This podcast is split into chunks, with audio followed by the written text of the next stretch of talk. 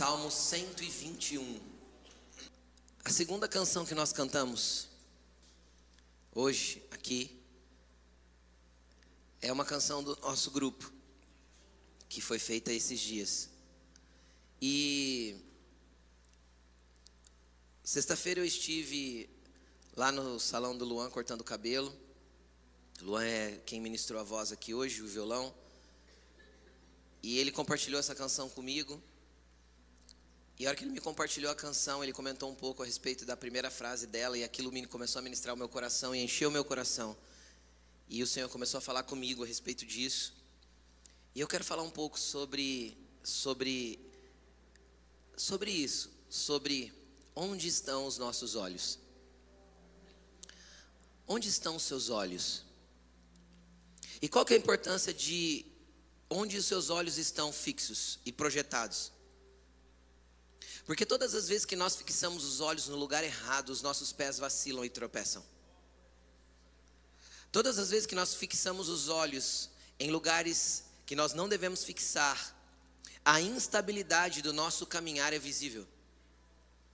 Quem aqui nunca trombou em alguém porque estava na rua olhando para o celular e distraído com os olhos no lugar errado e os seus pés vacilaram, você tropeçou, ou você esbarrou em alguém, ou você esbarrou num poste? O que é cômico, mas real. Justamente porque os seus olhos não estavam no lugar que deveriam estar. Os seus olhos estavam focados em um lugar na onde os seus olhos não deveriam estar. Então nós podemos trazer isso para uma lei se os meus olhos estiverem no lugar inadequado, os meus pés vão vacilar no caminhar. Se os meus olhos não estiverem projetados no lugar certo, eu vou caminhar de forma instável. Eu vou pisar os meus pés em lugares que Deus não gostaria que eu pisasse. Eu vou entrar em lugares que eu não deveria entrar. Por quê? Porque eu não estava atento àquilo que eu estava fazendo. Os meus olhos estavam distraídos com coisas que não deveriam estar. E aí, quando eu entendo que o meu caminhar na vida depende de onde os meus olhos estão fixos, isso faz com que eu tenha que dar maior atenção ainda para esse, esse assunto, para esse, esse entendimento. Porque às vezes os seus pés estão vacilando na vida justamente porque os seus olhos estão posicionados no lugar errado. Às vezes o seu caminhar está vacilando justamente porque você está focado naquilo que não deveria estar prestando atenção naquilo que você não deveria estar prestando atenção. E é interessante porque porque todas as vezes que nós temos problemas na vida, dificuldades na vida, gigantes a serem derrotados, barreiras a serem superadas. Quem já teve isso na vida aqui? Só para mim saber, vamos ver. Todo mundo. Normalmente nós temos a predisposição em focar no problema. E quando os nossos olhos estão focados no problema, automaticamente eles não estão focados no Senhor.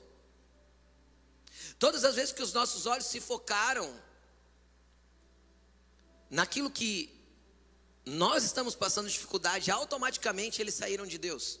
Porque eu não consigo olhar duas coisas ao mesmo tempo. E para olhar na direção certa. E aí o Salmo 121, no versículo 1 e 2 vai dizer o seguinte: coloca para mim, por favor. Levanto meus olhos para os montes e pergunto: de onde me vem o socorro? O meu socorro vem do Senhor que fez os céus e a terra. O que, que o salmista está dizendo? Olha, eu olho para o tamanho da montanha que eu tenho que superar, e quando eu olho o tamanho dessa montanha, eu pergunto: meu Deus, só que ao mesmo tempo que o salmista foca no monte, no problema, naquilo a ser transposto, naquilo que ele tem que ultrapassar, naquilo que ele tem que, que, que transpor, automaticamente os olhos dele se voltam para o lugar certo. Então ele eleva os olhos para o problema, mas quando ele eleva os olhos para o problema, ele já tira os olhos do problema e diz: De onde vai vir o socorro para mim? E ele coloca os olhos dele no Senhor e diz: O meu socorro vem do Senhor que fez os céus e a terra. Sabe o que é isso? É um ensinamento a respeito de aonde eu tenho que estar focado quando uma grande montanha se coloca na minha frente.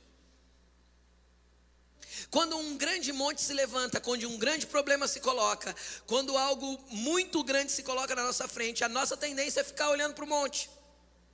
E aí a nossa ação natural, normalmente, é tentar entender por onde, entender como, entender por quê. Quem aqui já passou por uma dificuldade? Não precisa levantar a mão, não, porque muitos, quase todo mundo. Passou por uma dificuldade, e quando estava no meio da dificuldade, quis entender qual foi a razão daquilo estar acontecendo. E aí você fica totalmente focado no problema. Deus, por que está acontecendo? Deus, eu não, eu não plantei isso. Deus, ah, e aí você fica focado, andando ao redor de um problema e você fica com seus olhos ali. E automaticamente, quando você fica com seus olhos ali, você vai tentar de forma humana encontrar uma solução para o teu problema, encontrar uma maneira de transpor os montes, encontrar uma maneira, a sua maneira, a maneira humana de vencer aquela diversidade. E aí, se você é movido mais pela razão, você vai olhar para aquela montanha e vai querer entender por quê, e você vai querer traçar uma rota de saída, e você vai querer criar um contorno ou criar um túnel, mas você de alguma forma quer chegar do outro lado. Se você é mais emocional, você vai olhar para aquela montanha e você vai falar: ó oh, céus, ó oh, terra, não dá para mim.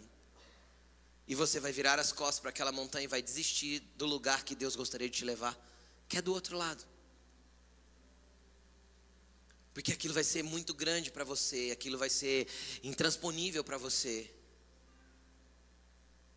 Mas hoje eu quero te dizer que você não vai sair daqui sem transpor em fé aquilo que Deus quer que você venha ultrapassar, aquilo que Deus quer que você venha vencer, aquilo que Deus quer que você venha ir além. Pastor, é que você não sabe o quanto está difícil. Eu posso não saber o quanto está difícil para você, mas eu sei o que é viver coisas difíceis. Eu posso não saber a dor que você está sentindo, mas eu sei o que é viver com dor. Eu posso não saber o que você está vivendo agora, mas eu posso te dizer que a minha vida já teve muitos montes a serem superados. E eu vou te falar uma coisa: você não vai morrer, não. E eu vou te falar mais uma coisa: você vai sair muito melhor do que você imaginava se você colocar os seus olhos no lugar certo. Ou você olha para o Senhor e mantém seus olhos fixos nele, ou você olha na direção certa e entende que a sua solução, a sua vida, a sua vitória, a sua estratégia, o seu plano, tudo o que você tem para fazer está nele, ou você vai continuar focado na montanha e desesperado para tentar achar um jeito para chegar no outro lugar. E às vezes você chega do outro lado com as suas forças. Só que eu vou te falar uma coisa: escalar montanhas é terrivelmente cansativo.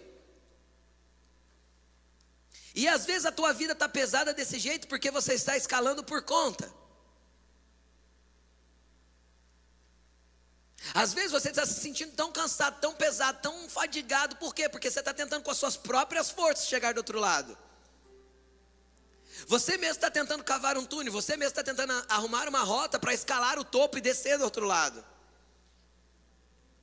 Só que isso é difícil, é um trabalho árduo, é cansativo, é desgastante demanda muita força e às vezes você está colocando tanta força quando você deveria estar destinando a tua força em mudar seus olhos de lugar e olhar para aquele que pode fazer tudo na tua vida e tudo por você. Deixa eu te explicar uma coisa. Salmo, a Laine me, me cantou ele de manhã, eu já esqueci de novo, acho que é Salmo 22. É isso aí, a Laine vai falar ali de novo para mim. Tem um salmo que o salmista diz assim: Olha, os montes são como cera na presença do Senhor. Salmo 97, 5. Pode projetar para mim no telão. Olha lá. Eu não anotei esse versículo, precisa anotar. Salmo 97, 5. Os montes se derretem como cera diante do Senhor, diante do soberano de toda a terra. Então, ou eu fico lutando para atravessar o monte, ou eu volto os meus olhos para o Senhor e espero que Ele faça o monte derreter. Porque aquilo que era duro antes, agora eu passo como num lugar plano. Porque aquilo que era uma montanha para mim, para Deus, é apenas cera. os seus olhos de fogo derretem. E vai virar um plano para você. Vai virar uma planície para você atravessar. Quando você mudar os seus olhos de lugar, Tira os seus olhos do problema e coloque seus olhos no Senhor. Tire os seus olhos do problema e coloque seus olhos na missão que Ele te deu para fazer. Tire seus olhos do problema e coloque seus olhos na promessa. Porque se Ele deu a promessa, Ele vai cumprir. Pastor, e por que os montes surgem? Para te deixar pronto para alcançar a promessa que está do outro lado da montanha. Entende? As montanhas existem para treinar você na tua fé, na tua confiança, na tua perseverança, para que você acesse o que está do outro lado, que é grandioso, poderoso e maior do que você pode imaginar. Só que nós somos muito bons em usar a nossa sabedoria para tentar criar caminhos que nos levam para os lugares que a gente quer. E eu vou te falar uma coisa: o Senhor só quer que nós aprendamos a depender dEle em cada situação da nossa vida que antes de tentar criar uma estratégia, nós saibamos orar, pedindo para Ele nos dar a estratégia. Eu quero ler com você agora um relato bíblico de alguns homens que tiveram os olhos colocados em lugares diferentes com relação a uma mesma situação. E eu quero que você vá comigo para o, livro de Números, capítulo 13. Números capítulo 13, lá no versículo 26. Se você quiser abrir a Bíblia, nós vamos ler um texto do 13, 26 até o 14, verso 9. Eles então retornaram a Moisés e Arão e a toda a comunidade de Israel em Cádiz, no deserto de Parã, onde prestaram relatório a eles e a toda a comunidade de Israel e lhes mostraram os frutos da terra. E deram o seguinte relatório a Moisés: Entramos na terra a qual você nos enviou, onde há leite e mel com fartura. Aqui estão alguns frutos dela. Mas o povo que vive lá é poderoso. As cidades são fortificadas e muito grandes. Também vimos os, os descendentes de Enaque. Os amalequitas vivem no Negueb. Os ititas, os jebuseus e os amorreus vivem na região montanhosa. Os cananeus vivem perto do mar, junto ao Jordão. Então, Caleb fez calar o povo perante Moisés e disse: Subamos e tomemos posse da terra, é certo que venceremos. Mas os homens que tinham ido com ele disseram: Não podemos atacar aquele povo, é mais forte do que nós. E eles espalharam entre os israelitas um relatório negativo acerca daquela terra. Disseram: A terra para a qual fomos em missão de reconhecimento devora os que nela vivem. Todos os que vimos são de grande estatura. Vimos também os gigantes, os descendentes de Enaque, diante de quem parecíamos gafanhotos, a nós e a eles. Naquela noite, toda a comunidade começou a chorar em alta voz, e todos os israelitas se queixaram contra Moisés e contra Arão. E toda a comunidade lhes disse: Quem dera tivéssemos morrido no Egito ou nesse deserto, porque o que o Senhor estará o que o Senhor está nos trazendo porque o Senhor está nos trazendo para essa terra só para nos deixar cair a espada? Nossas mulheres e nossos filhos serão tomados como despojo de guerra. Não seria melhor voltar para o Egito? E disseram uns aos outros: Escolheremos um chefe e voltaremos para o Egito. Então Moisés e Arão prostraram-se com o rosto em terra diante de toda a comunidade de toda a assembleia dos israelitas, Josué, filho de Num, e Caleb, filho de Jefoné, dentre os que haviam observado a terra, rasgaram as suas vestes e disseram a toda a comunidade dos israelitas: A terra que percorremos em missão de reconhecimento é excelente. Se o Senhor se agradar de nós, ele fará nos fará entrar nessa terra, onde há leite e mel com fartura, e, e, dará a nós. Somente não sejam rebeldes contra o Senhor, não tenham medo do povo da terra, porque nós os devoraremos como se fosse pão. A proteção deles se foi, mas o Senhor está conosco. Não tenham medo deles. Deixa eu te colocar dentro da história aqui, eu quero que você preste atenção comigo. O que, que estava acontecendo aqui? O povo tinha saído de Israel e é de, perdão, o povo de Israel tinha saído do Egito. Eles eram escravos lá por 430 anos. Moisés foi lá e tirou eles de lá. Você já deve ter visto isso num filme, num, numa novela, Ou às vezes você leu a Bíblia. Se você leu a Bíblia, ótimo.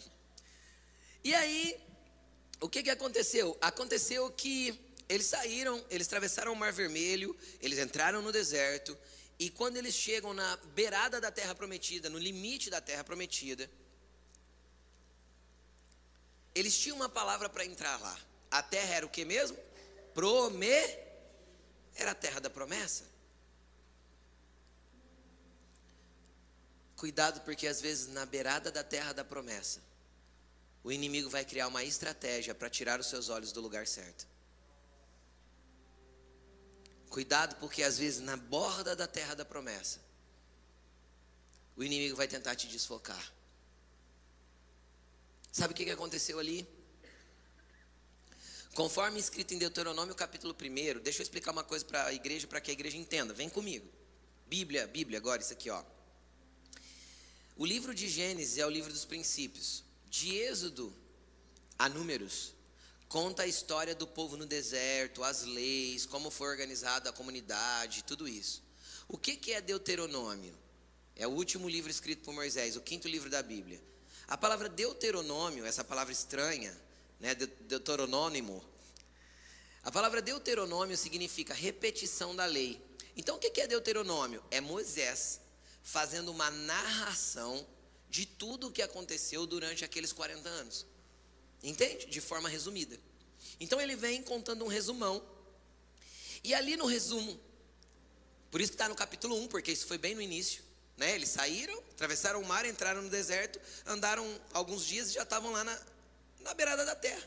Não era para demorar 40 anos no deserto. Não tinha deserto suficiente para eles andarem 40 anos. Conforme alguns historiadores, a caminhada é de 17 dias, a pé, do Egito até Israel. Entende? Isso indo em comunidade, como eles foram, indo, isso indo uma caravana gigantesca. Entende? Eles demoraram 40 anos. Por que eles demoraram 40 anos? Porque a hora que eles chegaram lá, alguns dias depois que eles saíram do Egito, na beira da terra, alguém teve uma ideia excelente. E a ideia excelente que essa pessoa teve foi: Deus nos mandou entrar na terra, certo, Moisés? Certo? E aí ele falou assim: Eu tenho uma sugestão para dar. E Moisés disse: Estou só contextualizando, isso não está escrito, tá bom? Estou só inventando uma, uma narrativa, tá? Para você entender o que eu quero dizer. Qual que é a ideia? Ele falou assim: vamos mandar alguns espias. Afinal, se nós conhecermos a terra que estamos entrando, vai ser mais fácil da gente guerrear. E naturalmente isso é óbvio. Você concorda comigo? Se eu souber por onde eu entro, por onde eu saio, que os lugares eu posso me esconder, como eu posso armar uma, uma armadilha contra a cidade, como que as cidades são. Quem está entendendo o que eu estou falando? Eles tinham que invadir e conquistar aquela terra. Pensando de maneira natural, isso é excelente é excelente. E a Bíblia não diz que Moisés foi orar pedindo para Deus se deveria ou não mandar espia. Moisés ouviu o conselho, e onde está escrito que foi um conselho? Deuteronômio capítulo 1. Eu não lembro o versículo, 22, 23, alguma coisa assim, 26. Ele fala assim: ó, vocês então me sugeriram que eu enviasse espias, e eu acatei a sugestão de vocês. E enviei 12 homens para lá. Agora deixa eu te falar uma coisa: Deus nunca pediu para mandar espias. Deus pediu para conquistar a terra e prometeu que a terra era deles. Espiar a terra foi uma estratégia humana. Foi tirar os olhos do Senhor e colocar os olhos na terra. Foi mudar o foco. Foi olhar para aquilo que não deveria ter olhado. Porque enquanto eles buscavam estratégia espiando a terra, Deus queria dar a estratégia de como eles conquistariam a terra. E para provar que a estratégia de Deus é tão diferente da nossa, 40 anos mais tarde, quando Josué lidera a invasão da terra, apagou. Quando 40 anos mais tarde, quando Moisés, ele, uh, Josué encabeça a invasão da terra, o que que ele faz? O que que Deus direciona Josué? A contornar a terra toda. E lá do outro lado, na beira do Jordão, é do outro lado literalmente, se você gosta um pouquinho de geografia, abre o mapa mundi. Olha onde está o Egito, olha onde está Israel e olha por onde eles entraram atravessando o Jordão. Então, tipo, eles saíram daqui, contornaram para cá e entraram por aqui, entende? Eles entraram lá na porta dos fundos mesmo, sabe assim? Deram a volta por trás. Agora, a estratégia de entrar pelo outro lado do território foi de quem? De Deus. Josué não foi buscar mandar espia, não. Josué foi entender o que Deus queria que fizesse. Aí a primeira cidade era a mais forte da região, era Jericó. Josué não foi lá bater marreta no muro, o que, que ele foi fazer? Orar e Deus falou: circula a cidade, toca a trombeta e ora, eu vou derrubar as muralhas. Entende? Porque Deus queria dar a estratégia dele que não tem nada a ver com a nossa estratégia. Só que Moisés acatou o pedido do povo, e era um pedido inteligente. Agora deixa eu te falar uma coisa: nem todo conselho que humanamente parece sábio é o que você deve fazer, porque às vezes ele não é a vontade de Deus. Eu já acatei conselhos que pareceram sábios na hora e que me dei mal depois. A Bíblia diz: na multidão de conselhos tem sabedoria, mas nem sempre um conselho é o que deve ser acatado, porque ele deve ser submetido à oração e à vontade de Deus. Por quê? Porque senão eu olho para o conselho humano, que parece ser sábio, mas às vezes a sabedoria humana, como diz a Bíblia, ela é maligna. E foi o que aconteceu com Moisés. Moisés acatou o conselho, mandou os doze, os doze entraram, e a hora que eles entraram em doze, que eles saíram de lá, dez ficaram com os olhos na terra, dois ficaram com os olhos no Senhor. Os dez que ficaram com os olhos na terra, o que, que eles viram? O que a terra estava mostrando. Deixa eu te explicar uma coisa: o que a terra te mostra não é a verdade do que o reino de Deus enxerga. O que a terra te apresenta não é a realidade do que o reino de Deus enxerga. Você está enxergando morte na situação, Deus está enxergando alguém preparado para assumir lugares grandiosos na presença dEle. Você está enxergando dor na situação, Deus está forjando alguém mais corajoso, mais valente e mais forte para superar os obstáculos.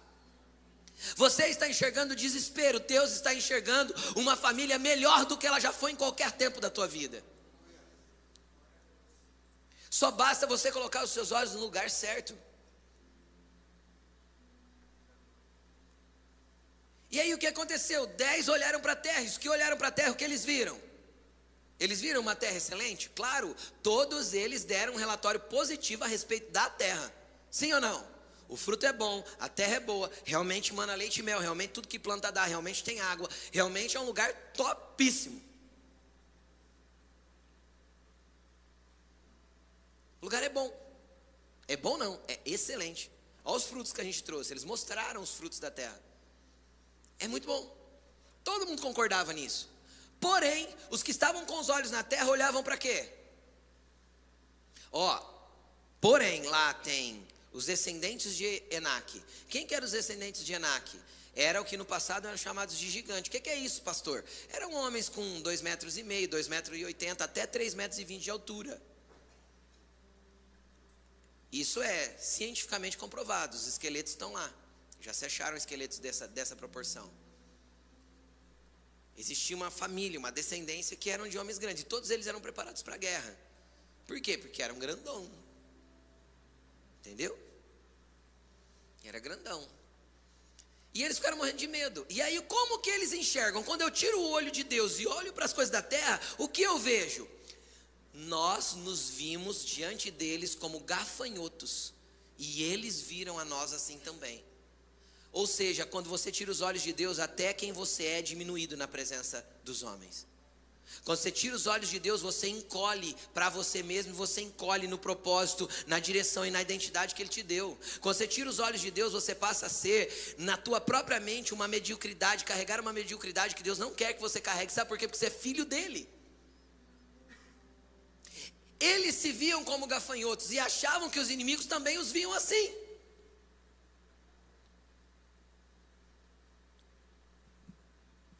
Por quê? Porque eles tiraram os olhos do Senhor e focaram nas coisas da terra. A terra devora os que lá vivem. Ou exagero. Só que tinha dois caras que ficaram com os olhos no Senhor. E eles faziam todo mundo ficar quieto, falar: vamos subir, vamos entrar. Por quê? Porque o Senhor está conosco e não está com eles. Porque eles estão desprotegidos e nós protegidos. Porque tem uma promessa. E deixa eu te falar uma coisa: se tem uma promessa de Deus, não precisa ter mais nada. Entende? Se tem uma palavra de ordem de Deus para você se mover em alguma coisa, nada mais você precisa ter. Como assim, pastor? Não precisa ter mais nada. É só você avançar em direção à palavra que Deus te deu. Porque o resto Deus vai prover. Se tem uma palavra de Deus, tem provisão. Se tem uma palavra de Deus, tem recurso. Se tem uma palavra de Deus, tem portas abertas. Se tem uma palavra de Deus, tem caminhos abertos. É só você caminhar sob a palavra de Deus. Agora tem uma coisa. Durante o período entre o que Deus te prometeu e a concretização da promessa, existe um momento de preparação de quem nós somos. O que estava acontecendo com aquela geração que saiu do Egito? Vem comigo. Eles saíram do Egito e o que eles eram no Egito? Escravos. Então eles saíram do Egito com uma identidade. Qual era a identidade deles no Egito? Escravos. Deus não podia colocar escravos naquela terra. Porque escravo tem mente de escravo. Escravo tem atitude de escravo. Escravo tem posicionamento de só receber ordens e só executar o que lhe foi mandado. Escravo não tem mente de governo, nem entendimento de senhorio. Então existem coisas que tem que mudar na nossa mente antes que Deus nos coloque no lugar da promessa. Porque senão a gente vai ter uma atitude de escravo, uma mentalidade de escravo, e não uma mentalidade de governo, de reino, de estar no lugar que Deus nos colocou. Então eles saíram de lá com a mente de escravo. E naqueles, sei lá, 20, 25, 30, 40 dias, eu não sei, a Bíblia não conta quanto tempo se passou, mas foi pouco. Por quê? Porque eles chegaram no mar, atravessaram o mar, celebraram, teve o, o encontro do Senhor com eles no pé do Monte Sinai, demorou algum tempo, ali eu não sei quanto, e eles já se direcionaram para lá, sei lá, 30 dias, 40, 60, 3 meses, foi pouco tempo. Nesse período, o que não havia mudado dentro deles? A mentalidade. Eles não conseguiram tirar os olhos da terra, porque o clamor deles lá no Egito para Deus libertar eles era por causa do que eles estavam vivendo na terra. Deus falou assim para Moisés: o clamor deles chegou até mim, eles estão sofrendo, vou tirar eles de lá. Então eles estavam clamando, olhando para baixo. Só que eles queriam entrar na terra prometida, ainda olhando para baixo. Então, quando a dor está muito grande, você clama, olhando para a tua dor, mas a hora que a tua dor é aliviada, você precisa erguer seus olhos e ver o Senhor. Porque se você não vê o Senhor, você vai continuar orbitando ao redor da tua dor, e você vai ser uma vítima daquilo que você viveu. Deus não te quer assim. É hora de avançar para as promessas, é hora de avançar para as palavras que você carrega. É hora de avançar para os lugares que Ele te prometeu. Então eles entraram lá com uma mentalidade de escravo, com uma mente de escravo e com o olho no problema, igualzinho era o olho deles no Egito. O olhar deles ainda estava focado na dor. Então, entre a promessa e o cumprimento dela, existe o teu treinamento. Você estar pronto para cada promessa que Ele te deu. E você precisa trazer isso à existência. Aí existem coisas que eu preciso fazer. Existem coisas que eu tenho que me colocar na disposição de Deus. Ai, pastor, Deus já me deu várias vezes promessa de que eu vou ser um missionário, vou pregar em tal país, em tal país, legal. Você fala inglês? Porque senão você nunca vai sair do Brasil. Deus não pode te enviar. Ai, Deus me deu uma promessa de que Ele vai me dar uma empresa, que Ele vai me dar isso, que Ele vai me dar aquilo. Eu sei, eu sei. Você já começou a comprar os enfeites da mesa do seu escritório, da sala do chefe? Pastor, eu nem a empresa tenho, nem escrito. Então, querido, mas você vai começar a chamar a existência aquilo que não é como se já fosse.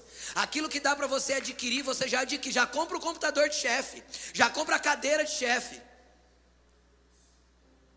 Já engravida, de, muda a mentalidade, sai da mentalidade de escassez, entra para uma mentalidade de governo. O maior problema da pobreza não está na falta de dinheiro. O maior problema da pobreza está na mentalidade pobre. Uma mentalidade pobre é sempre escassa e sempre pedinte.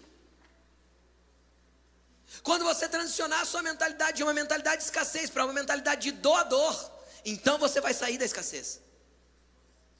Porque tem que mudar aqui primeiro. Pastor, irmão, não tem para doar. Às vezes você não tem muito. Mas você precisa sair de um lugar de ser provido para prover. mesmo tendo pouco. Então você muda o entendimento daquilo que Deus vai fazer na sua vida, porque se você é fiel no pouco, Ele te coloca no muito. Então existem coisas que tem que transicionar dentro de nós, existe uma esfera que tem que mudar aqui dentro, isso é pelo Espírito. Quando os seus olhos estiverem focados em Deus e na promessa que Ele te deu, enquanto você tiver, ai, o monte, o monte, o gigante, ah, eu sou um gafanhoto, você vai continuar gafanhoto. E gafanhoto morre no deserto. Então o que, que Deus fez? Deus teve que deixar aquela geração morrer. E não é brincadeira, é isso mesmo. Todos os homens que saíram do Egito com mais de 20 anos morreram no deserto. Só Josué e Caleb entraram na terra prometida. Que tinham mais de 20 e entraram na terra prometida. Só os dois. Caleb era um jovenzinho de 85 anos quando entrou na terra prometida. Aí olha o que é a mentalidade de alguém que olha para Deus. Moisés tinha prometido para ele uma região em específico, para Caleb, por causa da atitude dele. Ele chega em Josué e fala assim: Ô Josué, Moisés me prometeu tal região. Eu tenho a mesma força e a mesmo vigor de 40 anos atrás. Tinha nada, só que a mentalidade dele era boa. Quem está entendendo o que eu estou falando? Ele confiava no Deus que prometeu. Entende? É fato que um senhor de 85 não é igual a um homem de 45. Você concorda comigo?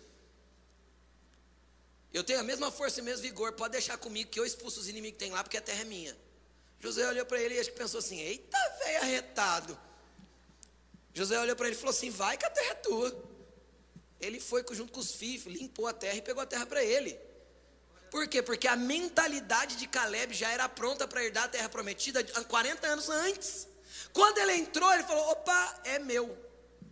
Não interessa quantos anos eu tenho. Porque a mentalidade dele já era de governo, a mentalidade dele já era de reino, a mentalidade dele ainda já era de os olhos fixos no Senhor. O Senhor me deu a terra, se é minha, é minha.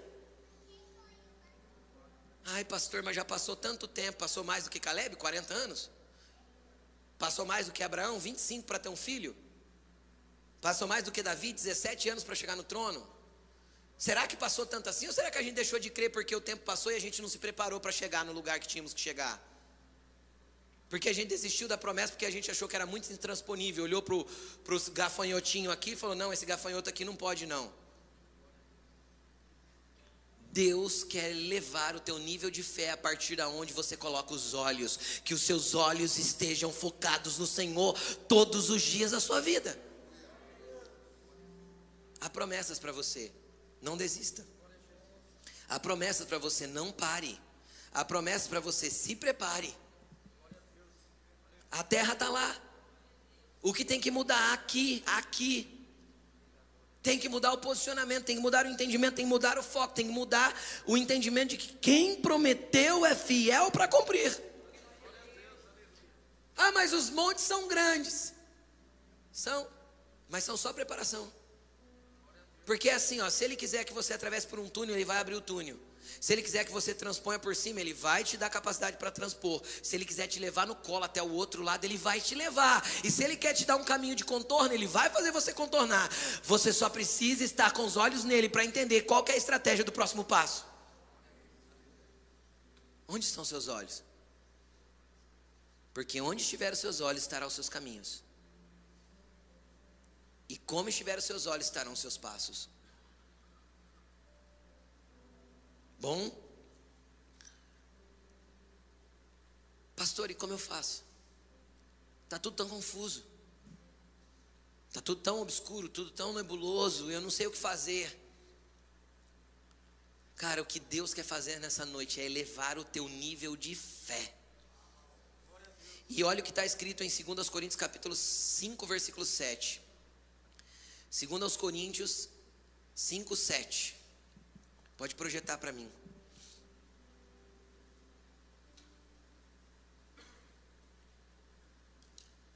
Esse versículo a gente pode decorar, né?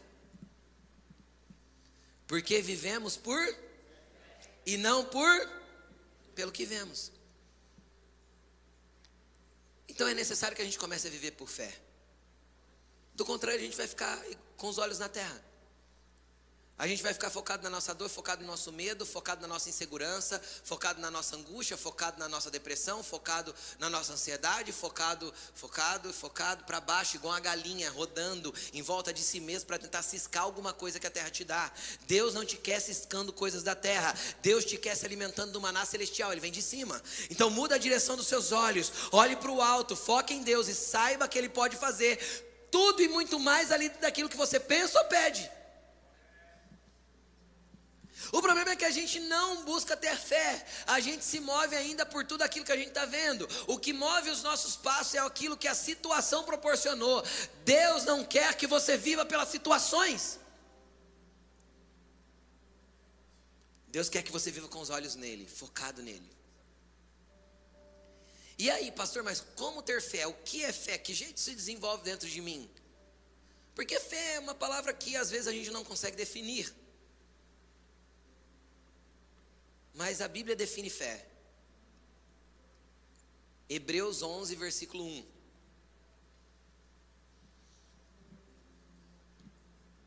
Hebreus 11, 1.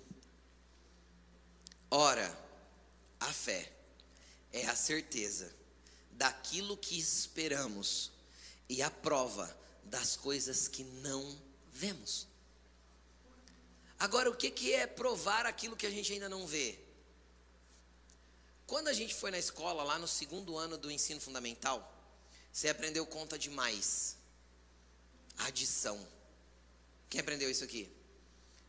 Muitos já esqueceram, né? Mas tem, tá, tá lá nas matérias da matemática. Aí, quando você fazia no caderno uma conta de mais, não sei se é assim atualmente, né? Se é que as crianças aprendem isso hoje, mas no meu tempo, quando você fazia uma conta demais e você terminava e você estava incerto quanto ao resultado, você ia perguntar para a professora assim: tá certo? Ela costumava dizer assim: faz a prova. E como você fazia a prova? Você pegava aquela conta e fazia lá ao contrário. Você fazia uma conta de menos, então você tirava a prova de que a tua conta de mais estava certo. Se a fé é a prova daquilo que eu ainda não vejo, significa que eu tenho certeza que aquilo que eu estou fazendo, focado em Deus, está certo. Entende? Então a fé é ter certeza que o que Deus disse, Deus disse. A fé é ter certeza daquilo que está escrito, está escrito. E se está escrito é para mim. Por quê? Porque eu sou herdeiro, porque eu sou filho, porque as promessas de Deus são para mim, é para você. Então você tem certeza de que aquilo vai acontecer. Pastor, mas quanto tempo vai demorar? Não sei. Como eu já disse aqui, para os israelitas 40 anos, para Abraão 25 anos, para Davi 17 anos, para José no Egito 17 anos. Pastor do céu, vai demorar muito. Toda demora é resultado das minhas respostas diante da promessa. Entende? Por que a promessa demora? Porque eu não fico pronto para ela. Porque eu não respondo para o Senhor com os olhos nele do jeito que ele gostaria que eu respondesse. Então vai se alongando o tempo. Deus não mudou de ideia. Deus não muda plano. Deus não volta atrás no que disse, porque ele não é homem para que minta, nem filho do homem para que se arrependa. Então ele não volta atrás. Quem volta atrás sou eu. Entende? Eu volto atrás, eu desisto, eu fraquejo na fé, eu penso que Deus não vai fazer, eu desisto da igreja, eu desisto de eu vou, eu vou, eu vou largando as coisas. E a minha vida não passa de um monte de desistência. Deixa eu te falar uma coisa. As conquistas são daqueles que perseveram. As conquistas são daqueles que continuam, principalmente se você continua focado em Deus e na promessa que Ele te deu. Não tem como dar errado. Pode passar o tempo que for, você pode ser duro tanto que for. Deus te amolece, cara. Deus é bom em amolecer. Gente, sabe o que é interessante? Flexível se dobra, rígido quebra. Se Deus precisar te quebrar para se tornar para te tornar flexível, ele vai te quebrar. Ele só quer que você acesse a terra da promessa. Você consegue entender isso? Ele só quer que você chegue no lugar que ele te prometeu. Ele só quer fazer na tua vida a exatidão do que ele disse que você deve ser e se tornar. Há uma fé viva para você. Há uma fé que vai estigar o teu coração a caminhar na direção que Deus tem para você.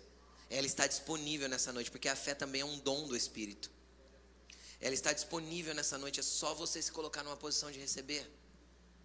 Existe o dom da fé. 1 Coríntios capítulo 12 diz que a fé é um dom, e por que a gente nunca busca isso no Espírito Santo? Se os dons é para serem buscados, por que a gente não ora, Senhor, me dá o dom da fé? Existem porções de fé. O apóstolo Paulo diz em Romanos capítulo 12 que Deus distribuiu os dons conforme a porção de fé de cada um. Então, por que as minhas porções são menores, pastor? Às vezes está faltando você se lançar nos pés do Senhor e focar os seus olhos nele, esperar que ele faça. A sua fé não cresce justamente porque você ora hoje e faz do teu jeito amanhã. Você ora hoje e espia a terra amanhã. Você ora hoje e cria um caminho que você quer criar amanhã. Você pede hoje e não espera acontecer. Você vai e age com a tua mão. Você não tem paciência para esperar Deus agir, te dá a direção, te dá a forma de conquistar. Nós não esperamos, por quê? Porque a gente é a geração do imediatismo. Tudo tem que ser para hoje. Nós somos a geração do imediatismo, nós somos a geração da comparação. E aí a gente compara a nossa vida com a vida do outro na rede social, com a bênção que o outro está recebendo, com a conquista que o outro está tendo. Deixa eu te falar, você não deve comparar a sua vida com ninguém, porque o que Deus deu para você, Deus pra deu para você e não deu para outro. E o que Deus deu para o outro, deu para o outro e não deu para você. E ponto, esteja satisfeito com aquilo que Deus determinou para a tua vida, fique com os olhos nele. Se você quer fazer qualquer tipo de comparação, compare-se com você mesmo. Se o você de ontem não é inferior ao você de hoje, tem alguma coisa que tem que mudar na tua vida. Se tem alguma comparação que você tem que, você, que fazer, faça com você mesmo. O você de amanhã precisa ser melhor que o você de hoje. Se você olha para um ano atrás e você está igualzinho, isso significa que você não está mudando, e isso é um problema, porque você não está sendo preparado para acessar a terra prometida. Porque nada vai ser novo na tua vida se você não se fizer de novo. E só Deus pode te reconstruir e te fazer de novo. Só que a sua vida é cheia de comparações. Ai, porque o fulano, ai, porque o Beltrano, ai, porque o monte, ai, porque o gigante, ai, porque o gafanhoto, ai, porque, ai, porque, ai, porque, ai, porque, e para disso. Levante seus olhos e diz: Eu sei em quem tenho crido. E estou bem certo que é poderoso para fazer tudo e muito mais além daquilo que eu penso ou peço, segundo o bom propósito da Sua vontade. E ponto. Não está tudo do jeito que eu queria? Não está. Não está tudo da forma que eu desejaria? Não está. Mas eu não preciso fazer da minha forma, porque se Deus estiver fazendo da forma dele, eu estou satisfeito com a vontade dele para mim.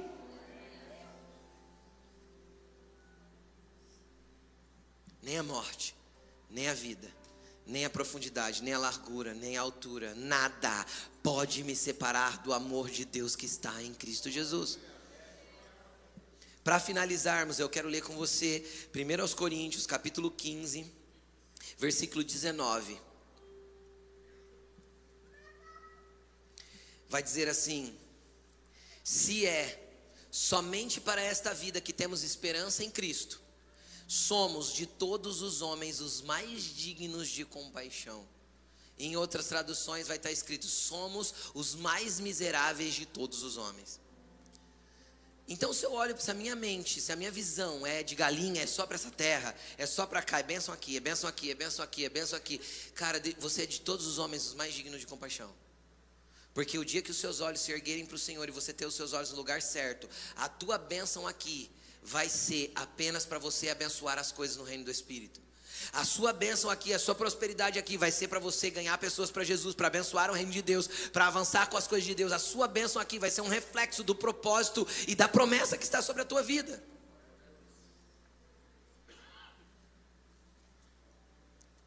Existem homens que foram chamados para estar aqui em cima de um púlpito, existem outros que foram chamados para empreender para gerar recursos. Agora, ele vai te dar os recursos para quê? Para você ficar rodando ao redor do teu próprio umbigo, adquirindo, adquirindo, adquirindo, adquirindo, para o dia que você morrer, seus filhos brigarem por causa da tua herança? Não, Deus te dá recursos para que você invista no reino de Deus, para que o teu propósito se cumpra a partir do que Ele entregou nas suas mãos. Isso é fato. Seus talentos, suas habilidades, seus recursos, a inteligência que Ele te deu, as estratégias que Ele te deu, precisam abençoar o reino de Deus. E isso é a vontade de Deus para todos os homens. O problema é que você não para para orar e para perguntar a Deus como o Senhor quer me usar para o teu reino. Deus, como o Senhor pode me usar dentro, dentro dos ambientes que eu já estou inserido. Por quê? Porque os seus olhos ficam nas coisas da terra. Você vai trabalhar distraído, focado só em volta daquilo que você tem que fazer aqui. Há muito mais para Deus fazer através de você. Há muito mais. E Ele vai fazer. É só você perguntar, Deus, como o Senhor quer me usar lá na escola que eu estou? Eu não estudo naquela escola à toa. Como o Senhor quer me usar na minha sala de faculdade? Eu não estudo naquela faculdade à toa. Só fique com seus olhos nele. Tem uma promessa grandiosa para você. Mas hoje ele quer te dar uma porção nova de fé. Para que você saia desse lugar de mediocridade e entre no lugar que ele tem para a tua vida, em nome de Jesus. E eu quero te convidar a se colocar de pé nessa hora. O Espírito Santo está aqui. E Ele pode te dar o dom de fé. Ele pode aumentar a sua porção de fé. Ele pode mudar o foco dos seus olhos. Onde estão os seus olhos? Onde eles estão focados? Onde eles estão colocados? Os seus olhos determinam seus passos. Aquilo que você enxerga determina o que você vive. Então, se você olha através do Senhor, você vai viver a exatidão da vontade do Senhor para você. Então mude os seus olhos de lugar nessa noite.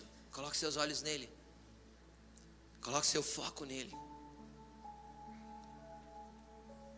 Mire na direção do Senhor e comece a falar: Senhor, eu quero que a minha vida faça sentido. Eu não quero ser alguém que fica girando num deserto a vida toda para morrer por lá, sem acessar aquilo que o Senhor prometeu para mim. Eu não quero ser alguém que fica girando ao redor de uma cadeia de montanhas, porque foi isso que o povo israelita ficou fazendo durante 40 anos. Porque eles precisaram morrer lá, para que uma nova geração com uma nova mentalidade assumisse a promessa que era deles. Será que você pode falar para o Senhor, Senhor, eu não quero deixar uma promessa para os meus filhos, eu quero deixar um legado. Porque você pode deixar a promessa e seus filhos assumirem aquilo que Deus te deu, mas você pode deixar um legado para que eles continuem construindo aquilo que você já começou a construir. que você quer viver em Deus? Onde são seus olhos?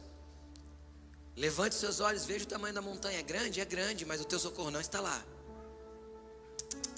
Não está lá.